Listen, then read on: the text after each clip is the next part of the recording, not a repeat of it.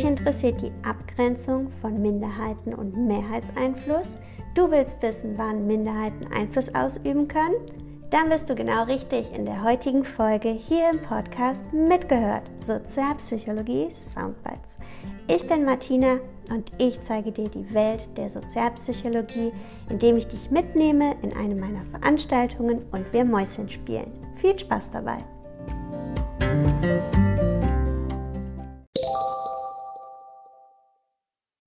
Okidoki.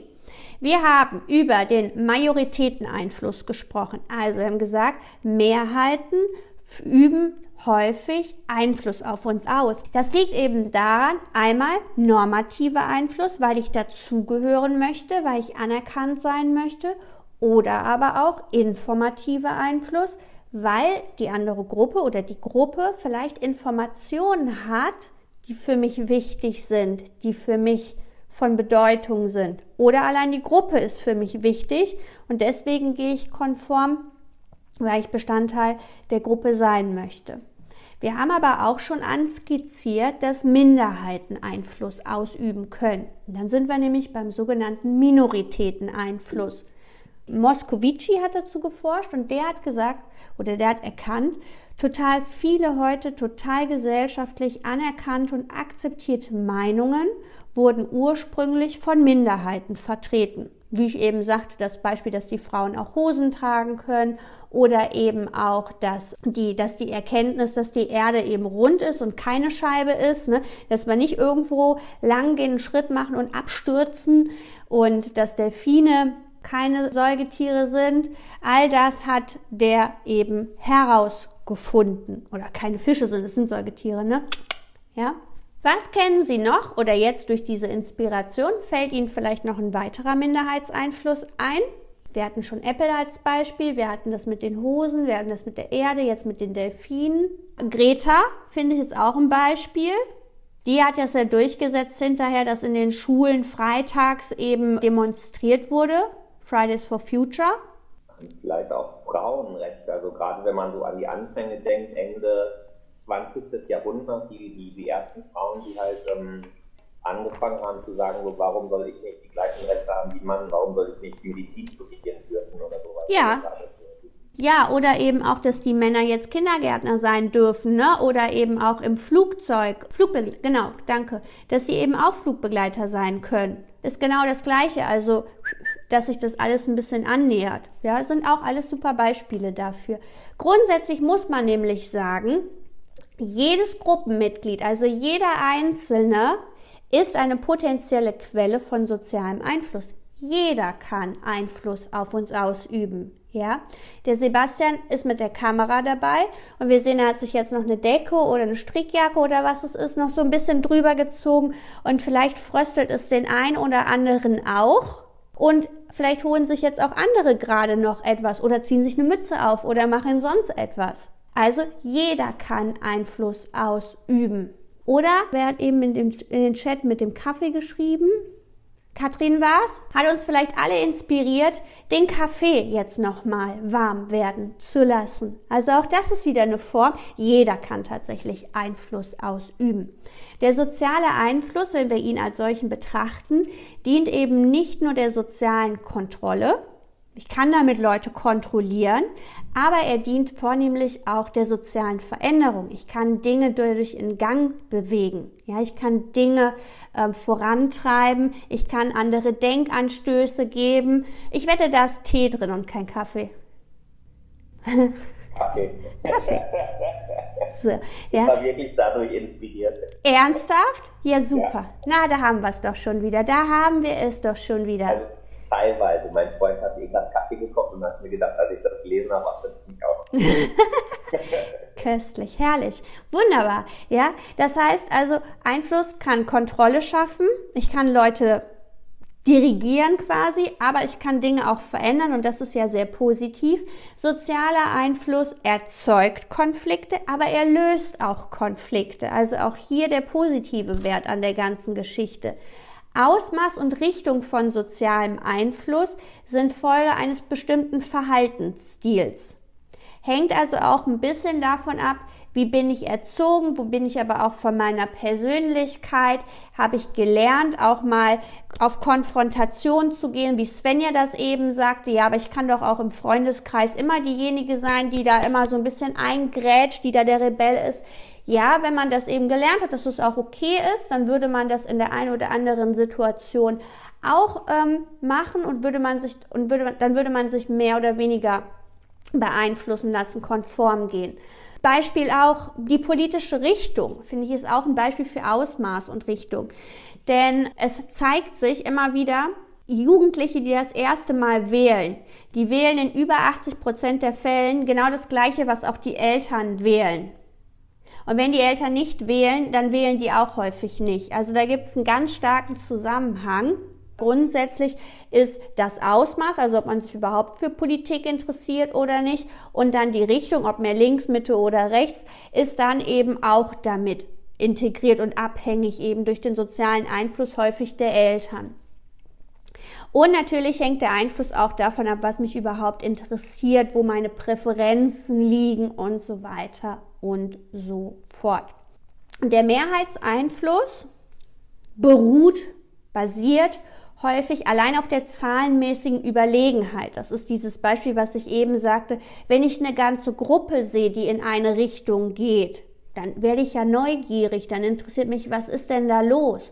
Und dann beeinflusst mich das natürlich stärker, als wenn jeder in irgendeine andere Himmelsrichtung geht. Das bedeutet, der, die Mehrheit als, als Gruppe ist ja bereits salienter, also als ob ein Scheinwerfer drauf scheint. Beim Mehrheitseinfluss haben wir gesagt, kann es sowohl der normative Einfluss sein, ich möchte anerkannt und zugehörig sein zu der Gruppe, es kann aber auch der informative Einfluss sein. Wenn eine große Gruppe eine bestimmte Haltung pflegt, dann haben die ja auch Informationen, Kenntnisse darüber, Fähigkeiten und auch das kann mich natürlich beeinflussen. Und hier erfordert die Beeinflussung tatsächlich keine gezielte Aktivität, denn allein durch die, durch das Dasein, durch die Salienz zieht eine Mehrheit, schafft Aufmerksamkeit. Und jetzt stellt sich natürlich die Frage, wie sieht das denn mit dem Minderheiteneinfluss überhaupt aus? Ein Minderheiteneinfluss kann ja eigentlich kaum normativen Druck ausüben. Normativ heißt, ich will anerkannt und zugehörig sein. Wer will denn freiwillig zu einer Minderheit gehören? Kaum einer. Deswegen scheint das Normative dort schwieriger zu sein. Und jetzt stellt sich die These, müssen denn deswegen, wenn eine Minderheit Einfluss ausüben möchte, deswegen zur inhaltlichen Auseinandersetzung anregen? Oder wie kann eine Minderheit es noch schaffen, Einfluss auszuüben? Und jetzt kommen Sie wieder ins Spiel. Von der Minderheit, in welchem Kontext sprechen wir dann von der Minderheit? Also ist das dann immer in dem begrenzten Rahmen oder eher gesellschaftlich gesehen? Also jetzt zum Beispiel, ich würde weiß ich nicht, mich äh, mit Kunstliebhabern treffen, mhm. eine Gruppe von zehn Leuten oder so, und die haben irgendeine, sind eine Minderheit mit ihrer Meinung, dass, keine Ahnung, Pablo Picasso der einzig wahre Maler ist zum Beispiel, ist das dann eine Minderheit, weil sie wahrscheinlich äh, oder unter Umständen das in der Gesellschaft nur als einzige so sehen oder bin ich quasi in dem Moment in dieser Gruppe die Minderheit? Sie sind eine Minderheit in der Gruppe, aber sie sind natürlich gesamt betrachtet auch die Minderheit. Okay.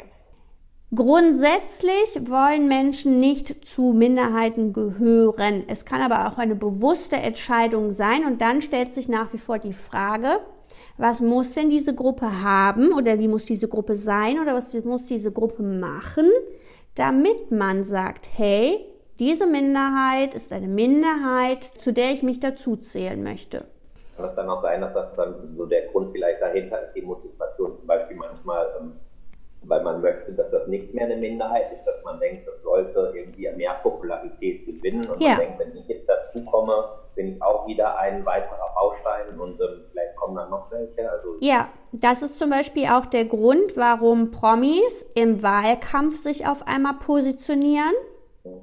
gerade eben bei Minderheiten um dort eben ein anderes Gewicht nochmal da reinzubringen, eine andere Aufmerksamkeit reinzubringen. Was glauben Sie, muss eine Minderheit noch machen, um Einfluss ausüben zu können? Super, natürlich. Ne, wenn ich gar nicht weiß, dass diese Minderheit gibt.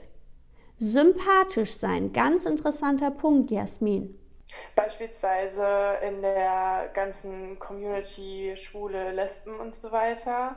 Das ist ja in vielen Bereichen der Welt einfach noch nicht akzeptiert und sind ganz klare Minderheiten. Dass man erstmal zeigt, es gibt hier eine Community und es gibt eben eine Bewegung und eine Gruppe, dass dadurch dann Leute merken, okay, ich gehöre zu dieser Gruppe oder ich kann mich damit identifizieren und darüber eben dann dazu stoßen. Mhm. Auch ein Grund, ja, auch eine Möglichkeit. Vielleicht auch eine, Message haben oder also wirklich ein Thema haben, ja. was jetzt nicht lapidar ist, sondern ähm, zumindest einen gewissen Teil der Menschheit irgendwie etwas auslöst. Super. Etwas, mhm. was Gutes oder was Schlechtes. genau. Ne, also da sind wir genau auch wieder ein bisschen Teil auch der Wiederholung schon, ne, als wir über Persuasion gesprochen haben, sympathisch sein, Gemeinsamkeiten schaffen, überhaupt auftreten, Aufmerksamkeiten schaffen und eine Message haben. Es muss inhaltlich ja mit etwas besetzt sein, wofür das steht. Und das muss kontinuierlich bestehen. Moscovici hat also tatsächlich dazu geforscht und der hat eine Hypothese aufgestellt, der sagt nämlich, damit Minderheiten Einfluss ausüben können, braucht es zwei entscheidende Faktoren und das sind zwei Faktoren der Konsistenz. Wir brauchen zum einen die sogenannte diachrone Konsistenz. Das bedeutet die Beibehaltung des Standpunktes über eine gewisse Zeit hinweg. Wer heute das eine sagt und morgen ist, macht er das andere, das ist nicht glaubwürdig. Ja, also wenn ich heute sage, ich esse kein Fleisch mehr und morgen stellt man mir einen Braten hin und ich sage, oh, der riecht aber lecker. Ich esse ein kleines Stückchen, aber eigentlich esse ich kein Fleisch mehr. Mm, das ist jetzt nicht besonders glaubwürdig an der Stelle, ne? sondern man muss diesen Standpunkt über eine gewisse Zeit hinweg aufrecht stehen lassen. Und der zweite Punkt ist die sogenannte synchrone Konsistenz. Das bedeutet, eine alleine ist unfassbar schwer, dort Einfluss auszuüben. Es braucht also mehrere Personen, mehrere einzelne Personen, die diesen Standpunkt aufrechterhalten. Und Moscovici und sein Team sagen, nur Minderheiten, die sowohl die diachrone als auch die synchrone Konsistenz aufweisen, die können diesen sozialen Einfluss ausüben. Es muss also beides vorhanden sein.